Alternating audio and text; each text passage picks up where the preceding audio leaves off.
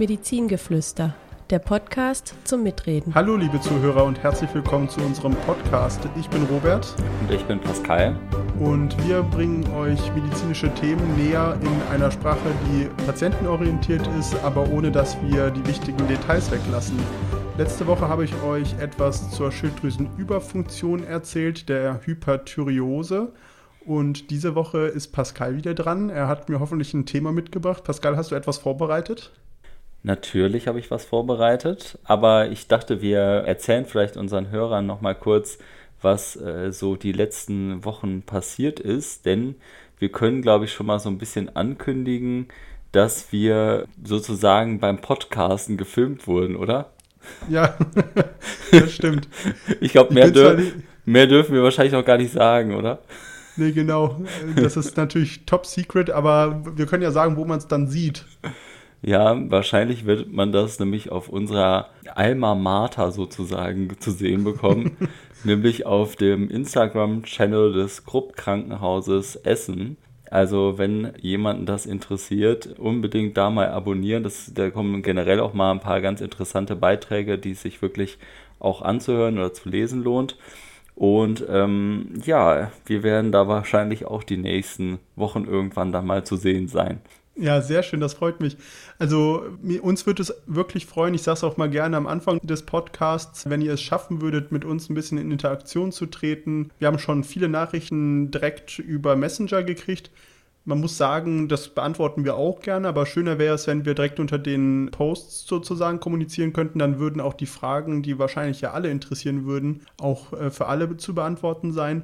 Und wir würden uns sehr freuen, also wir sehen ja, es gibt ja so Analytic Pages, das droppe ich jetzt mal diese Information, sehen wir, dass unsere Zuhörerschaft jetzt durchstartet. Wir würden uns aber auch sehr freuen, wenn ihr uns Kommentare hinterlasst, auch auf den Bewertungsplattformen, vielleicht ein paar Sterne vergebt, am liebsten natürlich fünf oder irgendeinen Kommentar am liebsten auch noch drunter schreibt. Zum Beispiel auf Apple Podcasts kann man auch mit uns in Interaktion treten oder man könnte bei Spotify Sterne vergeben. Da würden wir uns sehr darüber freuen als Feedback.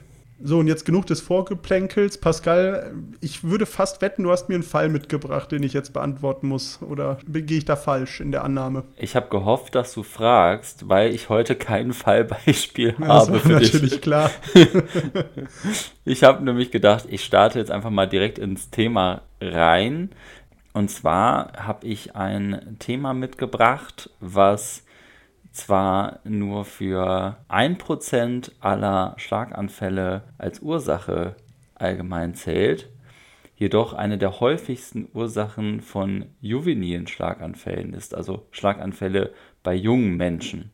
Und da habe ich jetzt ein bisschen eigennützig gehandelt, weil ich gesehen habe, dass die meisten unserer Hörer eher etwas jüngeren Alters sind. Habe ich gedacht, ich erzähle euch dann etwas über Erkrankungen, die eben eher junge Menschen treffen. Habe ich doch Ja, gut super. mitgedacht, oder? Ja, auf jeden Fall. Und zum Weiterverbreiten, wenn die dann angefixt sind, machen wir dann für die alten Leute noch die Sachen hinterher. Richtig. Wobei wir auch ein paar alte Zuhörer haben, habe ich schon gesehen. Das sieht man ja dann auch wieder in dieser Analytics-Seite. Das sind auch gar nicht so wenig. Wir sagen jetzt nicht, wo wir alt definieren. Das wird ja nur immer aufgezählt, bis wohin irgendwie Werbetreibende sich, äh, sich noch interessiert. Und manche Ja. gehen halt sogar darüber. Also die sind so alt, dass man die gar nicht mehr äh, in diese Tabelle äh, hineinfinden kann.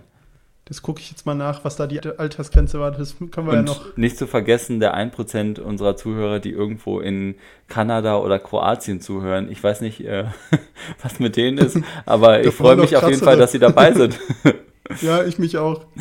Also ich kann ja schon mal sagen, dass 70% Frauen sind. Das ist ja aber auch nicht verwunderlich. Und Zuhörer über 60 plus haben wir auch 3%. Also die wollen wir ja jetzt an dieser Stelle natürlich nicht verprellen. Ne? Das stimmt. Die wollen wir überhaupt nicht verprellen. Aber keine Sorge, ihr könnt auch erkranken. Und zwar an der Sinus- bzw. Hirnvenenthrombose. Das Thema habe ich mir eigentlich ausgesucht, weil ich finde, das ist ein sehr interessantes Erkrankungsbild. Und gerade mit dem Aufkommen der Covid-Impfung ist es irgendwie total durch die Medienlandschaft geschwappt. Ich weiß nicht, wie es dir ging, Robert, aber eine Zeit lang haben wir gefühlt doch äh, 20, 30 Verdachtsfälle in der Notaufnahme gesehen, von denen sich tatsächlich keiner bestätigt hat. Aber wir mussten uns wirklich äh, haufenweise Patienten anschauen, die nach einer Covid-Impfung Kopfschmerzen bekommen haben und deswegen Angst hatten, eine Hirnvenenthrombose zu erleiden. Ja, stimmt, kann ich nur beipflichten. Also das war eine intensive Zeit, würde ich sagen. Und das hat das Durchschnittsalter in der Notaufnahme um bestimmt 20 Jahre gesenkt. Das auf jeden Fall auch, ja. Und es hat uns äh, einen. Waren doch junge, junge Leute besonders mit Covid-Impfung, wenn die AstraZeneca, glaube ich, war das damals genau. gekriegt haben. Ja. Die wären gefährdet, die Alten nicht. Deshalb, also nicht, dass die Jungen jetzt besonders anfällig gewesen wären für äh, Pseudoerkrankungen, das wollte ich damit nicht sagen. Nee, aber es ist natürlich klar. Also äh, ich werde nachher auch noch was zu diesem Thema Impfung sagen, das möchte ich gar nicht äh, vorenthalten, aber ich würde jetzt einfach erstmal in dieses Thema hineinsteigen, indem ich kurz erkläre, was es mit dem Begriff auf sich hat. Denn wir alle wissen ja, in unserem Körper gibt es Arterien und Venen und in unserem Gehirn ist es nicht anders. Aber wie soll es auch anders sein, ist unser Gehirn natürlich mal wieder ein ganz besonderes Organ, was nicht wie jedes andere Organ durchblutet wird. Aber jetzt kommt die Besonderheit, normalerweise im Rest unseres Körpers sind die Venen meist in direktem Zusammenhang mit den Arterien, also die laufen quasi direkt daneben entlang. Bei unserem Gehirn ist das etwas anders. Es gibt nämlich im Gehirn Venen, und die werden irgendwann zu größeren sogenannten Sinus. So Sammelgefäße. Genau, jetzt ist natürlich die Frage, wo ist der Unterschied? Wir alle kennen ja Venen schon mal, weil die ja an vielen Hautstellen hervortreten und man kann die dann auch so ganz leicht wegdrücken. Die sind ja relativ elastisch. Manche kennen das vielleicht sogar, wenn man so eine extrem dünne Hand hat, dann kann man da sozusagen die Vene so nach rechts und links schieben. Ich finde das immer so ein bisschen eklig irgendwie, ehrlich gesagt, aber viele Leute können das auf jeden Fall machen. Ich kann das auch, wenn es Sommer ist und die Wehen groß genug sind. Und man genug getrunken hat. Das auch. Und dann sieht man direkt, dass die sehr elastisch sind. Die Sinus sind das nicht, denn bei den Sinus handelt es sich um Duplikaturen, also wie eine zweite Haut der harten Hirnhaut. Ich hatte in meinem anderen Thema erklärt, wie die Hirnhäute aufgebaut sind. Das will ich jetzt gar nicht alles wiederholen. Wichtig zu wissen ist nur, dass es eine sehr, sehr harte Hirnhaut gibt und die bildet solche Duplikaturen aus und das sind dann die Sinus, worin dann das venöse Blut abgeleitet wird, vom Kopf dann über den Hals zurück zum Herzen. Und die sind eben relativ fest, also die sind nicht elastisch und die haben auch keine Muskulatur, die sie umgibt, sondern das macht sie halt schon wirklich sehr außergewöhnlich und in unserem Körper eigentlich einzigartig. Mm, und es gibt es eben dieses Wort Sinusthrombose oder Hirnvenenthrombose oder manche sagen auch Sinusvenenthrombose. Das ist eigentlich vom Begriff her so ein bisschen irreführend, weil entweder hat man eine Thrombose, also ein Verschluss durch thrombotisches Material. Also das heißt, das sind Blutplättchen und andere Blutbestandteile, die sich zusammen zu einem großen sogenannten Koagel verbinden und dann so ein Gefäß verstopfen. Oder sie verstopfen eben eine Vene des Gehirns und dann sind sie eine Hirnvenenthrombose. Sie können aber natürlich auch beides verstopfen. Und so unterscheiden sich halt die verschiedenen Ausdrücke. Deswegen sollte man eigentlich nicht immer Sinusvenenthrombose sagen, weil es gibt eben beides. Sondern, wie soll man sagen? Sinusthrombose oder Hirnvenenthrombose. Je nachdem, was und es oder, ist. Genau. Genau, und oder. Es gibt ja so einen Oberarzt, der ziemlich auf diesem Thema rumgeritten hat, oder Robert? Ja, ja den gibt's. Aber an der Stelle muss ich schon mal sagen, wir machen das natürlich auch nicht besser. Wir nennen das auch eine Sinusvenenthrombose. Ich wollte ich werde jetzt mal hier eine Strichliste führen für jedes Mal, wo du in diesem Podcast Sinusvenenthrombose sagst. Wir kürzen das eigentlich auch ab mit SVT. Ja, für alle, die es interessiert, das ist die Kurzform. Das, so würde man es äh, sozusagen unter uns Ärzten oder Neurologen kurz sagen. Es gibt aber auch eine andere Abkürzung dafür. Kennst du die, Robert? Ähm, nee. Und zwar ist die Abkürzung CVST und das steht für zerebrale Venen- und Sinusthrombose. Und das ist oh eben der Begriff, der das alles aufnehmen soll und das jetzt endlich mal in die richtige Definition packen soll. Okay. Jetzt zunächst mal zum Thema, wie häufig kommt das überhaupt vor? Und da muss man sagen, dass so etwa fünf von einer Million Einwohner im Jahr daran erkranken. Also das ist eigentlich eine recht seltene Erkrankung. Es erkranken dreimal häufiger Frauen als Männer. Warum das so ist, werde ich euch gleich erzählen. Und zur Altersverteilung haben wir eben schon so ein bisschen angeteasert. Also meistens erkranken tatsächlich Menschen, die zwischen 20 und 40 Jahre alt sind. Also im Vergleich zu fast allen anderen Erkrankungen handelt es sich hierbei eben um eine Erkrankung, die eher jüngere als ältere Menschen trifft. Und wie gesagt, macht sie etwa 1% aller Schlaganfälle aus. Und man muss da so ein bisschen unterscheiden. Es gibt also eben diese Sinusvenenthrombose, ich sage es jetzt bewusst, die einfach so entsteht, ohne dass es einen spezifischen Auslöser dafür gibt. Hm, die Risikofaktoren werden wir gleich besprechen. Und dann gibt es die sogenannte septische Sinusvenenthrombose. Wie das Wort septisch schon sagt, hat sie was mit Bakterien zu tun. Und das macht etwa 10% aller Sinusvenenthrombosen aus und entsteht eben dadurch, dass es einen Infekt im Körper gibt, meistens im Kopfbereich eben, der auf die venösen Leiter des Gehirns übertritt und dadurch dafür sorgt, dass sich dort eben eine Thrombose ausbildet.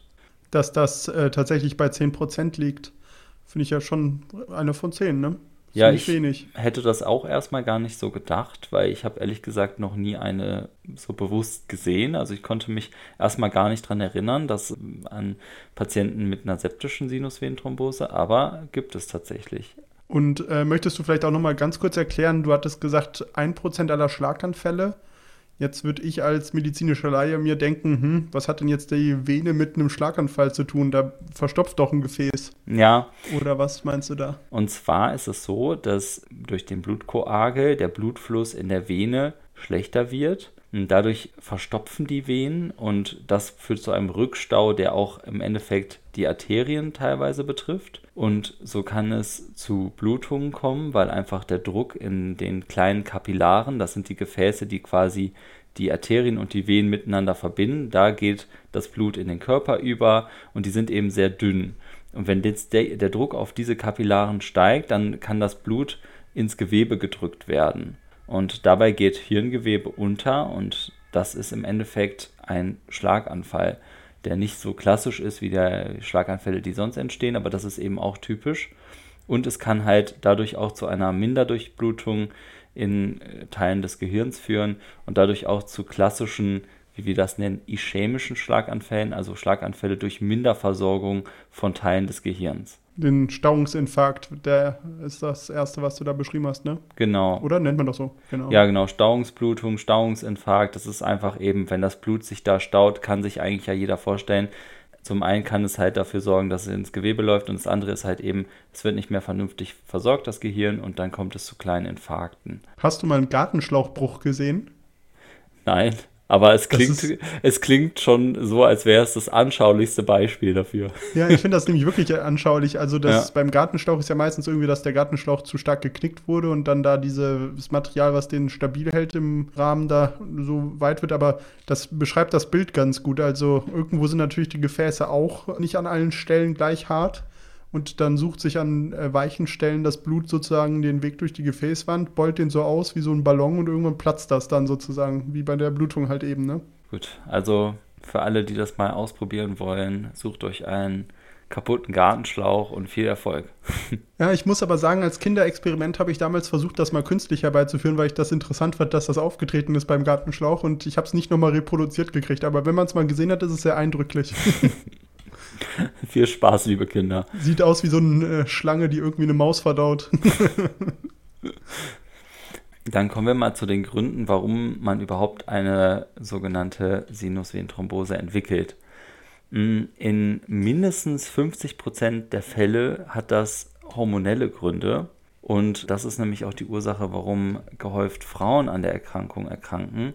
Das liegt daran, dass insbesondere die hormonellen Verhütungsmittel, die man oral einnimmt, also da gehört die klassische Antibabypille dazu, ein Risikofaktor sind für die Entwicklung von Thrombosen im ganzen Körper und eben auch für die Entwicklung von Thrombosen im Gehirn. Hm, ähnlich sieht es bei der Schwangerschaft und beim Wochenbett aus. Das hat einfach damit zu tun, dass ein erhöhter Östrogenspiegel dafür sorgen, dass eben durch verschiedene Faktoren im Bereich des Gerinnungshaushaltes des Körpers dazu führt, dass diese Patienten dann gehäuft ja, Probleme mit der Gerinnung bekommen und damit eben auch Thrombosen erleiden können. Aber auch Blutung, die Blutungsgefahr ist in der Schwangerschaft auch erhöht. Und das andere betrifft Frauen jetzt in der Menopause. Heutzutage ist das ja etwas aus der Mode geraten, dass man Frauen, die in die Menopause kommen, mit Hormonersatztherapien versorgt, weil man weiß, dass da auch andere Gefahren mit einhergehen, wie eine erhöhte Gefahr, ein Malignom, also eine Krebserkrankung zu erleiden. Aber das ist eben auch eine Gefahrenquelle, weil es eben ähnlich wie diese Antibabypille auf einer Hormongabe von weiblichen Hormonen beruht. Also die Hälfte sind eben schon mal dem geschuldet und daher auch dreimal häufiger Frauen erkrankt.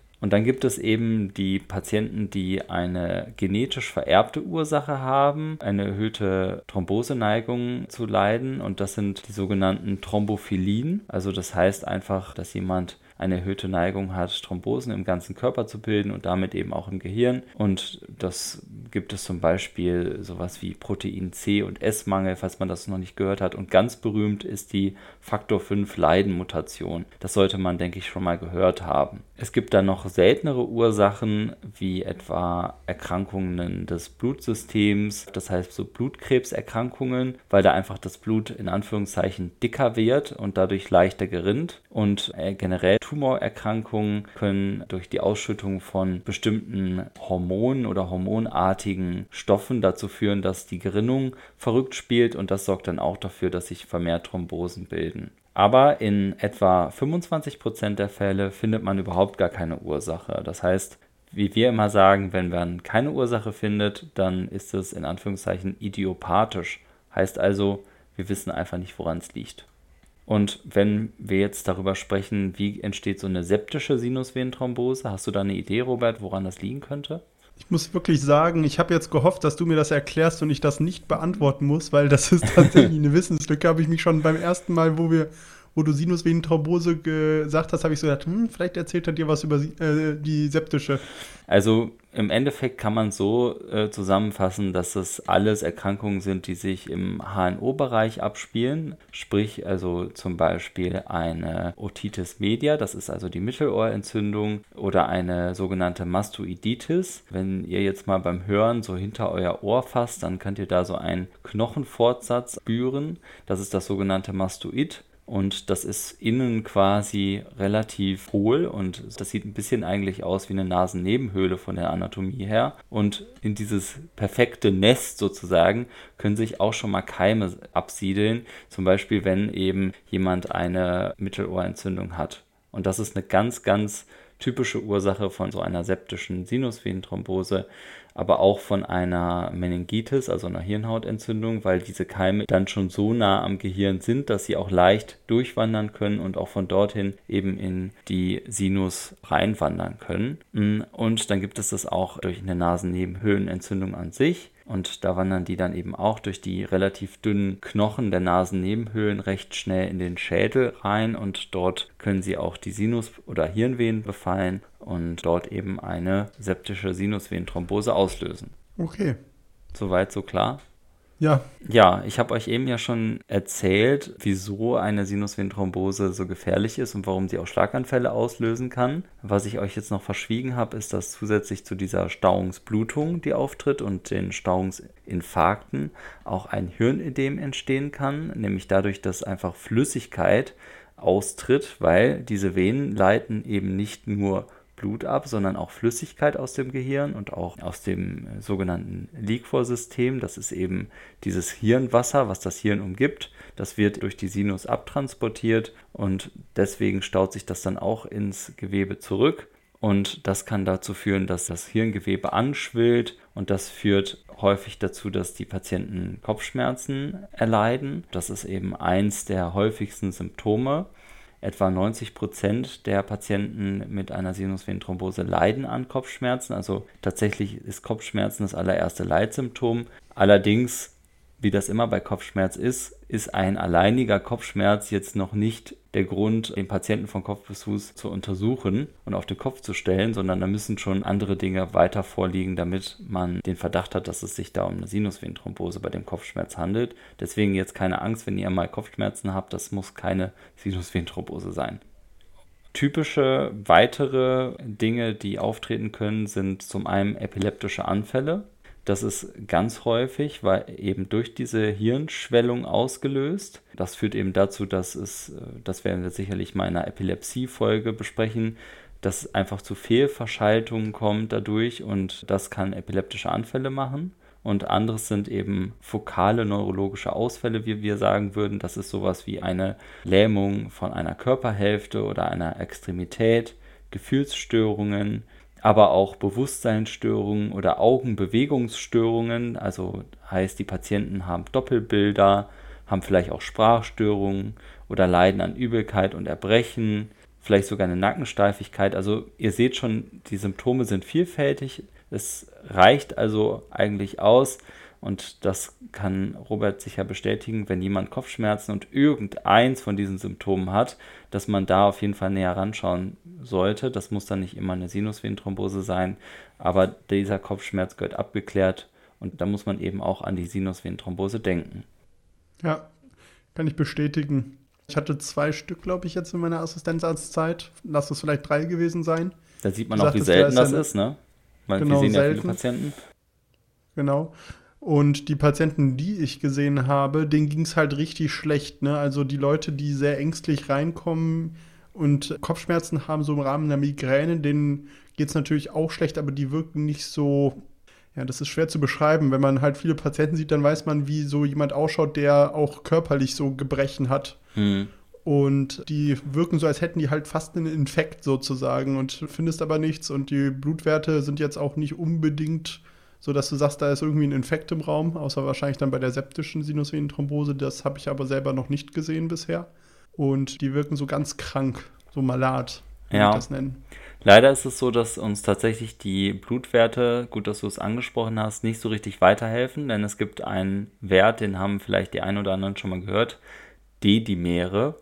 Und das sind so kleine Schnipsel, könnte man sagen, die anfallen, wenn im Körper Thrombosen auf- und abgebaut werden. Die entstehen aber auch bei allerlei anderen Prozessen und sind so ein allgemeiner Hinweis dafür, dass es gegebenenfalls eine Thrombose im Körper gibt. Und bei Thrombosen, die sich im, im Bein abspielen, das kennt man ja typisch die tiefe Beinvenenthrombose oder auch die Lungenembolie, habt ihr bestimmt schon mal gehört. Da benutzen die Ärzte das oft als Ausschlusstool, dass man sagt, okay, wir gucken mal, gibt es da irgendwie einen erhöhten Blutwert von diesen D-Dimeren? Und wenn es den nicht gibt, dann kann man schon mal mit Sicherheit sagen, okay, da wird wohl keine Thrombose sein. Andersrum, das muss man auch verstehen, wenn der erhöht ist, heißt das nicht, dass ihr eine Thrombose habt. Der kann durch alles Mögliche erhöht sein. Aber wenn er negativ ist, heißt es das eigentlich, dass keine da ist. Aber bei der Sinusvenenthrombose ist dieser Blutwert leider nicht aussagekräftig. Der ist häufig nicht positiv, auch wenn jemand eine Sinusvenenthrombose hat. Und wie du schon richtig gesagt hast, es gibt manchmal erhöhte Entzündungsparameter, gerade bei der septischen Sinusvenenthrombose. Also das sind immer alles so Kleinigkeiten, die einem letztlich helfen, die, die richtige Diagnose zu finden. Aber man kann sich eben nicht auf diese Blutwerte allein verlassen. Was würdest du denn jetzt tun, wenn du einen Patienten hättest, wo du den Verdacht auf eine Sinus- oder Hirnvenenthrombose hättest? Also die körperliche Untersuchung haben wir ja schon gemacht und ich habe jetzt den Verdacht gestellt. Tatsächlich würde ich bei Patienten, wo ich keine Bedenken habe, jetzt ein CT mit Kontrastmittel machen. Mhm. Und dann ist es wichtig, dass man den MTAs und den Radiologen sagt, dass man eben Verdacht auf eine Sinusvenenthrombose hat, dass das Kontrastmittel etwas länger Zeit bekommt, in die Venen auch zu gelangen. Sonst kann es sein, dass ich einfach die Gefäße noch nicht sehe, weil das sich noch in den Arterien befindet am Anfang und ich da noch gar nichts in den Venen beurteilen kann. Das wäre so das Erste. Und wenn ich irgendwas da hätte, was dagegen spricht, schwangere Frauen, sehr junge Patienten, dann würde ich eher Richtung MRT gehen. Aber eigentlich ist das CT so das Beste, was man machen könnte. Ganz genau. Besser kann ich es eigentlich nicht zusammenfassen. Also entweder man macht ein CT mit Kontrastmittel und schaut sich an, ob eine Vene oder ein Sinus verstopft ist. Das sieht man dann in der Kontrastmittelsequenz. Und das andere, die andere Möglichkeit ist halt eben ein MRT zu machen mit Kontrastmittel. Von der Genauigkeit der Diagnosestellung würde ich sagen, dass beide etwa gleichwertig sind. Also da kann man jetzt nicht sagen, da ist immer das MRT besser. Wenn es nur darum geht, die Diagnose zu stellen, dann kann man das durch beide Dinge machen. Wobei man sagen muss, dass das CT teilweise sogar noch Vorteile hat, denn im CT kann man häufig die Nasennebenhöhlen und die anderen den Schädel umgebenden Höhlen, die häufig von Erregern besiedelt werden, besser beurteilen. Und wenn man eben den Verdacht hat, dass es eine septische Sinusvenenthrombose ist, dann ist teilweise sogar das CT wahrscheinlich sinnvoller zu machen. Außerdem geht es schneller. Genau, also jetzt habe ich ja schon einiges äh, gesagt, was man machen kann. Bei der Diagnose ist es relativ einfach eigentlich, wenn man sich das überlegt. Aber wir können natürlich, und das muss man auch verstehen, ne, wenn jetzt jemand Kopfschmerzen hat und sagt, ich lasse das jetzt einfach mal schnell abklären, gehe in die Notaufnahme, dann kriege ich mal eben MRT übergebraten und dann kann ich wieder nach Hause gehen. Also wenn das jetzt jeder machen würde bei Kopfschmerzen und wir würden bei jedem MRT machen, dann hätten wir ganz schnell Krankenkassenbeiträge von 50 Prozent des Gehaltes im Monat. Einfach weil das sind halt eben Ressourcen, die kosten Geld, die kosten auch viel Geld und da müssen wir vorher genau gucken, wem gibt man so eine Untersuchung jetzt und wem nicht. Und das hat dann auch gar nichts damit zu tun, dass man euch irgendwas vorenthalten will, aber man muss eben das genau abwägen. Und dazu muss man auch sagen, dass ein CT auch Strahlen sind, ne? und das hat ja auch unter Umständen negative Konsequenzen dann. Und das möchte man ja auch nicht bei jedem machen. Ich finde es halt auch immer wichtig, einfach aufs Alter zu gucken. Also bei Patienten jenseits des 45. bis 50. Lebensjahres mache ich ohne Probleme einmal ein CT. Die Wahrscheinlichkeit, dass man da Folgeerkrankungen entwickelt im Rahmen davon, ist so unwahrscheinlich. Erinnert euch an meine Schilddrüsenüberfunktionsfolge, wo ich was erzählt habe zu Verstrahlungen durch Atomunfälle und sowas. Da gibt man ja ab dem 40. Lebensjahr ja schon keine Jodtabletten mehr, weil man einfach weiß, dass die Tumorerkrankungen wahrscheinlich nicht mehr zu Lebzeiten auftreten werden. Aber wenn jemand halt 18 ist oder noch jünger, dann wird es halt schon kritisch. Ne? Die haben noch viele Jahre Zeit, dass da dann doch mal noch was schief geht im Laufe des Lebens. Also ich finde, da muss man einfach pragmatisch auch vorgehen. Ne? Und ich behandle eigentlich meine Patienten immer so, wie ich auch meine Familie behandeln würde. Und älteren Familienmitgliedern hätte ich kein Problem damit, ein CT mit Kontrastmittel zu geben in dem Zusammenhang, wenn sie nicht irgendwas mit der Schilddrüse hätten. Auf jeden Fall. Genauso würde ich Würde auf den sehen. TSH warten, ne? dass alles gut geht auf jeden Fall. Und dann kann man das mit gutem Gewissen machen, finde ich. Ja, das stimmt.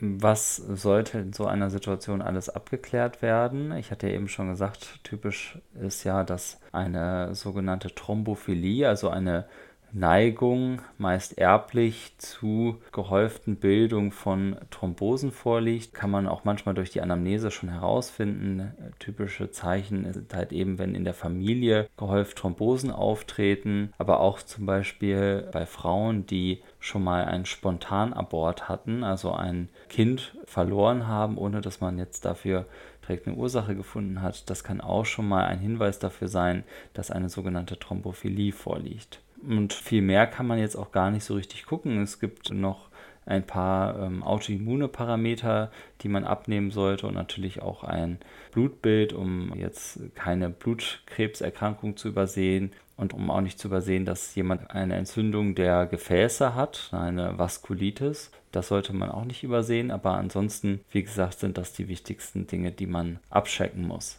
Ja, was passiert jetzt weiter mit unseren Patienten? Ich habe zwar kein Fallbeispiel genannt, aber wenn wir jetzt uns einen Patienten vorstellen, der eine Sinusvenenthrombose dann im CT hat, dann gehört er natürlich auf eine Überwachungsstation. In der Regel dann auf eine sogenannte Stroke Unit, also eine Schlaganfallstation, weil solche Patienten können sich jederzeit klinisch verschlechtern denn diese Thrombosen bieten ja allerlei Möglichkeit für gefährliche Folgeerscheinungen, wie eben diese Stauungsblutung oder den Stauungsinfarkt. Das sind alles Dinge, die man nicht verpassen darf. Aber es kann eben auch dazu kommen, dass ein erhöhter Hirndruck auftritt, dadurch, dass das Hirnwasser nicht vernünftig abläuft oder dass eine Blutung entsteht, die dann dazu folgt, dass der Hirndruck steigt. Und solche Patienten, das muss man eben früh genug mitkriegen, wenn die sich verschlechtern, weil man dann durch operative Verfahren der Neurochirurgie einen Hirndruck senken kann und die sollten halt rechtzeitig zur Verfügung stehen. Genau, was machen wir dann mit den Patienten? Also die liegen dann auf der Überwachungsstation, aber wir müssen halt schauen, dass sich dieser Thrombus wieder auflöst. Es gibt Verfahren tatsächlich, wie man den Thrombus auch direkt auflösen kann, mit einer Katheteruntersuchung zum Beispiel oder tatsächlich sogar operativ, wenn es sich um eine septische Sinusvenenthrombose handelt weil man muss ja überall, wo Eiter ist, sollte man ihn rauslassen. Das ist so ein alter ärztlicher weiser Spruch. Und du sagst ihm jetzt. Kriegst du die noch hin? Ubi pus ibi evacua. Ja, sehr gut. Angeber. Das, das ist einfach so, ja. Das, das vergisst man nicht. Ja. Eine alte Weisheit. Genau. Wo Eiter ist, den entleere man. Das sollte man äh, auch in dem Fall tun. Und dann sollte man auch so einen eitrigen Thrombus, der sich da irgendwo verfangen hat, rausholen, weil der von alleine heilt das in der Regel nicht ab. Aber wenn es sich jetzt um eine aseptische Sinusvenenthrombose handelt, also nicht durch Bakterien ausgelöst, dann reicht es aus, die Patienten äh, Blutverdünner zu geben. Das wird in der Regel dann mit solchen Heparinspritzen gemacht. Das kennen die einen oder anderen, wenn ihr schon mal im Krankenhaus gewesen seid oder äh, etwas gebrochen hattet und euch dann nicht so viel bewegen konntet, dann gibt es häufig diese äh, Spritzen in den Bauch und das kann man in dem Fall auch machen, nur eben in einer höheren Dosis. Und die andere Möglichkeit ist, das direkt über die Vene zum Beispiel zu geben. Und im längeren Verlauf sollte man den Patienten dann das Ganze oral verabreichen. Aktuell macht man das noch mit Makuma. Es gibt allerdings schon die eine oder andere Studie, die auch darauf hindeutet, dass die neuen oralen Antikoagulantien, also um nur ein paar zu nennen, Xarelto, Dabigatran, dass diese Mittel, die, wo man eben nicht ein regelmäßig. Eins. ich habe zwei genannt. Äh, sorry, ich habe. Ne? also weiß vielleicht der ein oder andere, bei Makoma muss man eben regelmäßig diesen Zielwert überprüfen, den sogenannten INR-Wert. Und deswegen muss man regelmäßig zum Arzt gehen. Das muss man halt bei den neueren nicht mehr. Die sind etwas einfacher im Handling. Das Risiko für Hirnblutungen ist etwas geringer. Deswegen werden die bevorzugt, gerade weil es halt auch jüngere Patienten trifft, eingesetzt. Und das wird jetzt wahrscheinlich in der nächsten Zeit immer mehr kommen, dass man die statt Makumar bei einer Sinusvenenthrombose verordnen wird. Greife ich jetzt einfach mal so voraus. Postleitlinie sozusagen. Dann, ja, dann ist das auch in einem Jahr noch aktuell hier alles. ja, genau. Und das Ganze sollte in der Regel mindestens drei Monate fortgeführt werden. Dann sollte man spätestens ein MRT mit Kontrastmittel machen, um zu gucken, ob sich der Thrombus aufgelöst hat. Also wenn es ein äh, temporärer Risikofaktor war, wie etwa eine Schwangerschaft ne, oder äh, Wochenbett oder man weiß ganz genau, okay, es liegt jetzt an der hormonellen Verhütung wahrscheinlich, dann sollte man natürlich die hormonelle Verhütung absetzen. Dann reichen auch drei Monate aus. Findet man die Ursache nicht, oder liegt Faktor 5 Leidenmutation oder eine andere Thrombophilie vor, dann sollte man das Ganze mindestens sechs Monate bis sogar ein Jahr fortführen. Und wenn jemand eine schwere Thrombophilie hat oder schon zwei Sinusvenenthrombosen erlitten hat, dann sollte man dauerhaft die Blutverdünnung fortführen. Hm, es gibt noch ein paar andere Risikofaktoren, ähm, zum Beispiel das Rauchen. Also das sind eigentlich so Dinge, die man den Patienten sagen würde, das sollten sie dann möglichst auch einstellen. Hat vielleicht auch schon der ein oder andere mal gehört, dass man durch Rauchen gehäuft Thrombosen entwickeln kann. Und da gehört eben die Sinusvenenthrombose ja auch dazu. Ich dachte, jetzt kommt, äh, vielleicht hat der eine oder andere schon mal gehört, dass man mit Rauchen aufhören sollte. Achso, ja, das, das auch. hat man noch nie gehört. Man muss auch wissen, dass tatsächlich die Sinusvenenthrombose im Vergleich zu anderen Schlaganfallformen eine relativ günstige Prognose hat, was vielleicht auch an der Auswahl der Patienten liegen mag, ne, weil es gerade eben jüngere Patienten sind, die sich generell leichter erholen. Trotzdem sterben etwa 10% der Patienten. Das sind aber dann wahrscheinlich die älteren und schon vorerkrankten Patienten, die da besonders sterben. Ne? Ja, ich habe leider schon ein paar jüngere Patienten gesehen, leider die verstorben sind. Mhm. Also relativ dramatisch auch. Also das kann halt wirklich sehr, ja, von Patient, der ein bisschen auffällig ist und Kopfschmerzen hat, bis hin zu einem Patient, der quasi äh, ums Überleben kämpft. Da können wenige Stunden zwischenliegen. Das sollte man nie vergessen, dass es also wirklich auch eine gefährliche Erkrankung ist. Ja.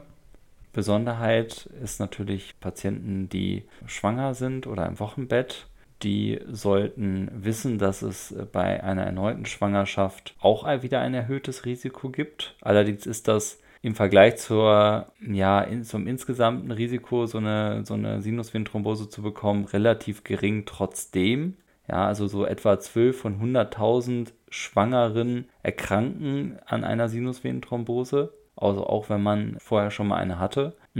Das Risiko ist halt 80-fach erhöht im Vergleich zur Normalbevölkerung, aber man sollte wissen, dass es keine Gegenanzeige für eine erneute Schwangerschaft ist. Also man darf ruhig dann wieder schwanger werden. Man muss da keine Angst vor haben. Es ist nicht so, dass es garantiert ist, dass man dann wieder eine Sinusvenenthrombose bekommt.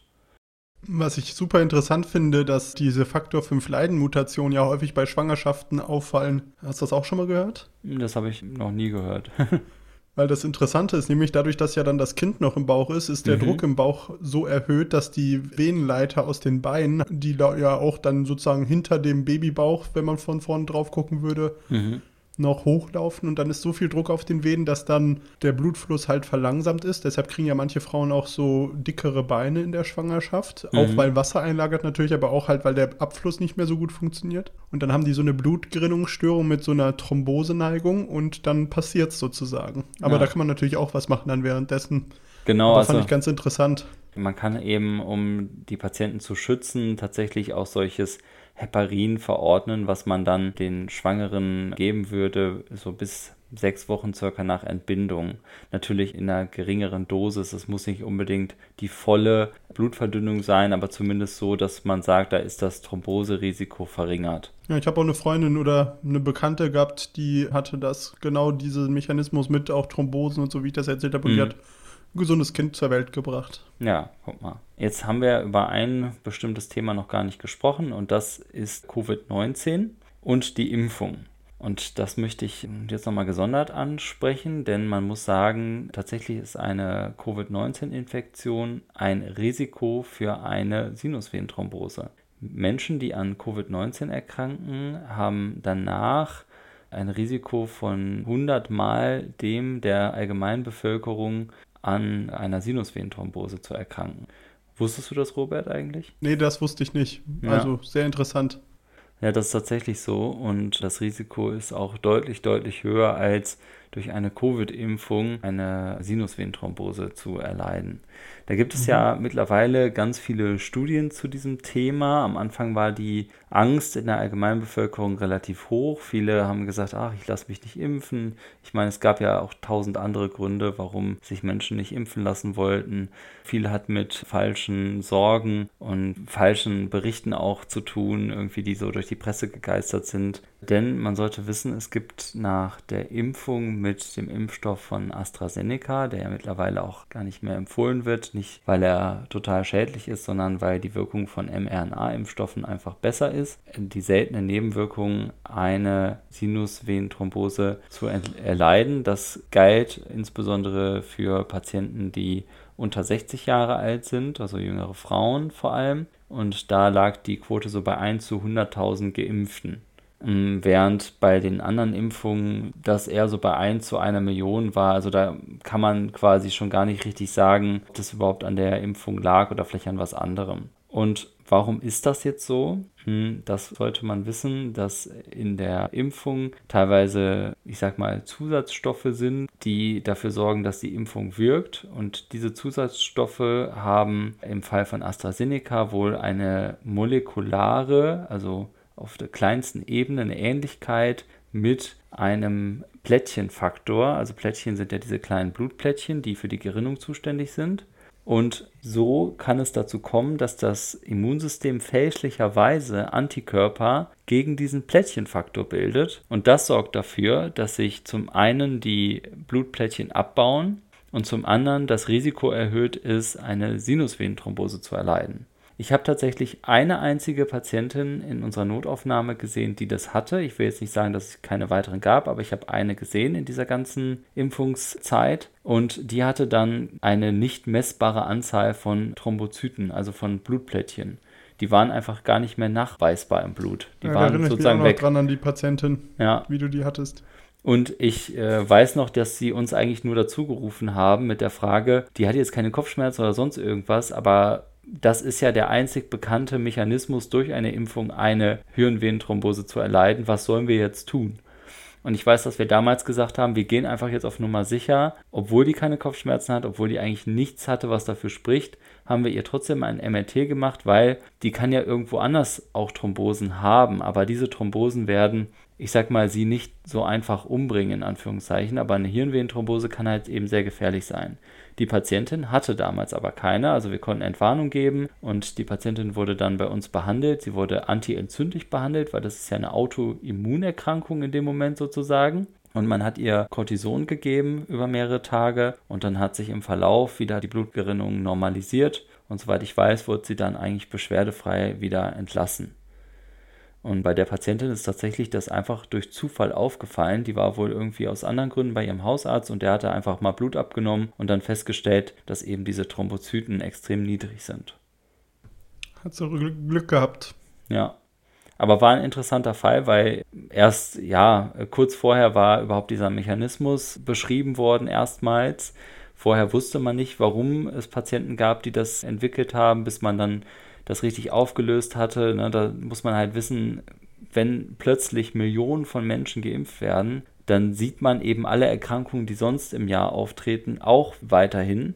Und dann ist man sich halt manchmal nicht sicher, ist das jetzt Zufall, dass vielleicht mal ein paar mehr von eben jener Erkrankung kommen oder hat das mit der Impfung zu tun? Deswegen waren wir auch als Ärzte am Anfang sehr, sehr vorsichtig und haben viel, glaube ich, auf die Impfung in Anführungszeichen geschoben, was dann letztlich mit der Impfung gar nichts wirklich zu tun hatte. Genau. Nur mal so gesagt, ne? Also, weil man einfach noch nicht wusste, was, was kann passieren. Was ich auch super interessant war, dann hatte ich zumindest das mal gelesen, also korrigiere mich, aber dass das Risiko, eine Thrombose unter oraler Kontrazeption zu erlangen, also unter Verhütung mit mhm. der Pille, deutlich höher ist als das Risiko, mit einer AstraZeneca-Impfung geimpft eine entsprechende Gefährdung für sich herbeizuführen. Auf jeden Fall. Aber bei der Pille weiß man wenigstens das Risiko, was man eingeht. Zumindest sollte man es wissen, meiner Ansicht nach, wenn man es denn nimmt. Und bei AstraZeneca wusste man es nicht. Man wurde ja quasi auch noch, auch mit Sinn, also ich will da gar nichts gegen sagen, aber man wurde ja quasi gezwungen zu den Impfungen, damit man am Leben teilhaben konnte. Mhm. Ja, dann war das Preset anders, ne? Leute konnten sich nicht so schnell dran gewöhnen. Pille gibt es ja jetzt ein paar Jahre. Ja, und man muss halt dazu auch noch sagen, so, so ein kleiner Fun-Fact: dieses Prinzip mit den Antikörpern gegen diesen Plättchenfaktor, das ist nicht neu. Das ist ähnlich bei einer sogenannten Heparin-induzierten Thrombozytopenie, auch HIT genannt, kurz gesagt. Und zwar ist das so, durch diese Heparinspritzen können auch Antikörper gegen diesen Plättchenfaktor entstehen, weil auch dass Heparin eine gewisse Ähnlichkeit zu diesem Plättchenfaktor aufweist. Und damit können auch Blutplättchen absterben, durch den Körper aufgelöst werden. Und das äh, erhöht die Gefahr für Blutungen und Thrombosen. Deswegen muss man immer bei Patienten, die lange Zeit Heparin bekommen, also diese Heparinspritzen bekommen, den Thrombozytenwert, also den Blutplättchenwert überprüfen. Und einige Ärzte haben ja gedacht, oh, jetzt ist die Gefahr erhöht, dass die Patienten durch die Impfung eine Hirnvenenthrombose erleiden und viele Patienten hatten also Angst.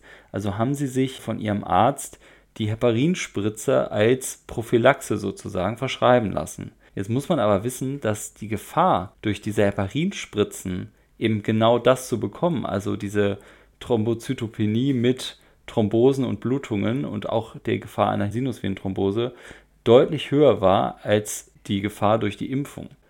Das heißt, man hat sich da eigentlich zusätzlichem Risiko ausgesetzt, was gar nicht hätte sein müssen. Mhm. Nur so als Fun Fact am Rande, weil das einfach häufig auch tatsächlich vorgekommen ist und aufgetreten ist, dass Patienten eben kamen, die so eine Prophylaxe mit Heparin bekommen haben, was natürlich völliger Blödsinn war. Ja. Also ich finde es ja ehrlicherweise ganz angenehm, dass man inzwischen den Corona-Absatz an den Ende seines Podcasts setzt. Das zeigt ja, dass wir Corona nicht mehr so zum Mittelpunkt unseres Lebens machen müssen. Das ist für mich persönlich eine sehr, sehr tolle Änderung und eine gute Entwicklung, weil ich freue mich einfach auf das normale Leben diesen Sommer. Zumindest gehe ich davon aus, dass es dazu kommen wird. Die Folge war sehr informativ. Vielen, vielen Dank, Pascal. Das war auch wieder ein Thema, wo ich froh bin, dass du es gemacht hast und ich es nicht machen musste. Und ich habe auf jeden Fall allein mindestens schon durch die bakterielle Sinus- und oder Hirnvenenthrombose etwas gelernt wieder dazu. Und ich hoffe, das ging unseren Zuhörern auch so. Und ja, in diesem Sinne, wir haben ja am Anfang schon gesagt, was ihr zu tun habt. Ne? Ihr wisst Bescheid. Positive Bewertung und so weiter. Kommentiert unsere Folgen. Und ähm, ansonsten kann ich nur sagen, dann wünschen wir euch eine schöne Woche oder schöne zwei Wochen, bis wir uns nämlich wieder hören. Und ansonsten auf Wiederhören. Tschüss. Tschüss.